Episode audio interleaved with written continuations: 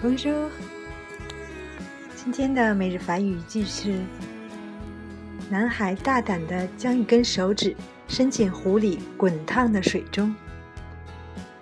男孩是 le garçon，